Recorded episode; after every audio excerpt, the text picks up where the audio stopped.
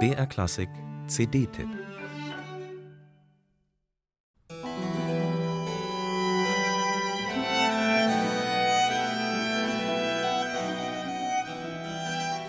Was haben der Physiker Joachim Sauer und der Musiker Pier Giuseppe Sandoni gemeinsam, obwohl sie 300 Jahre voneinander trennt? Sie stehen beide im Schatten ihrer berühmten Ehefrauen. Joachim Sauer ist der Gatte der langjährigen Kanzlerin Angela Merkel und Pier Giuseppe Sandoni war der Ehemann der legendären Operndiva Francesca Cuzzoni, gewissermaßen die Anna Netrebko der Barockoper.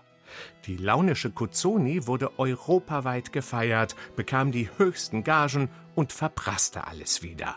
Als Georg Friedrich Händel sie für teures Geld nach London engagierte, schickte er seinen Mitarbeiter, den Cembalisten Pier Giuseppe Sandoni, um sie in Italien abzuholen. Auf der langen Reise verliebten sich die Diva und der Tastenvirtuose ineinander und heirateten.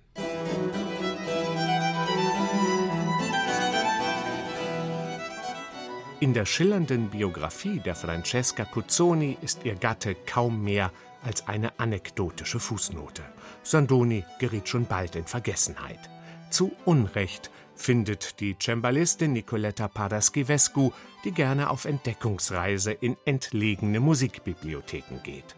Zuletzt hatte sie mit ihrem alten Musikensemble La Floridiana die reizende Musik der Heidenschülerin Mariana Martinez wiederentdeckt und eingespielt.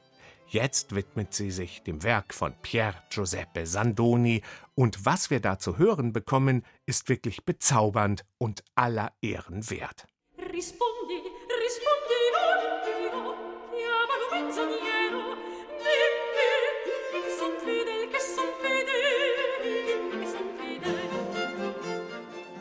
Im Zentrum der CD stehen drei Kammerkantaten von Sandoni, die vermutlich im Jahr 1727 entstanden sind, in seiner Londoner Zeit also, als er für Händels Opernunternehmen in der Royal Academy of Music arbeitete und frisch verheiratet war.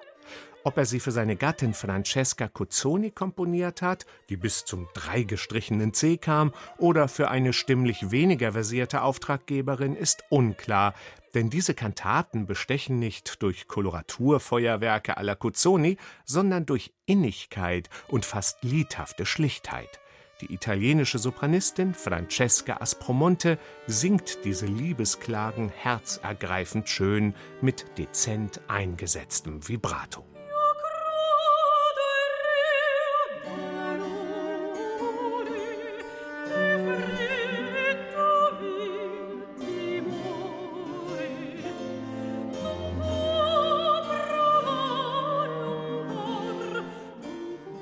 Neben den Kantaten sind einige von Pier Giuseppe Sandonis Cembalo-Werke zu hören.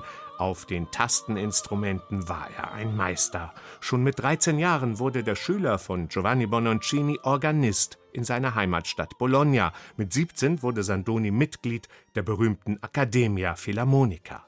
Und als Cembalo-Solist tourte er durch ganz Europa, von Venedig, Wien, München und Amsterdam bis London aus Sandonis umfangreichen Lektionen für Cembalo, von denen sogar Johann Sebastian Bach einige in sein Klavierbüchlein für Wilhelm Friedemann Bach kopierte, hat Nicoletta Paraschivescu starke Stücke ausgewählt, darunter eine aparte Chakrona und eine hochbeeindruckende Folia mit sage und schreibe 23 Variationen.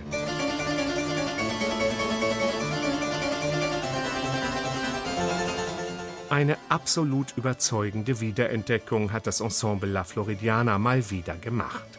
Pier Giuseppe Sandoni, der lange vergessene Mann im Schatten der Diva, hat unglaublich schöne und berührende Musik komponiert.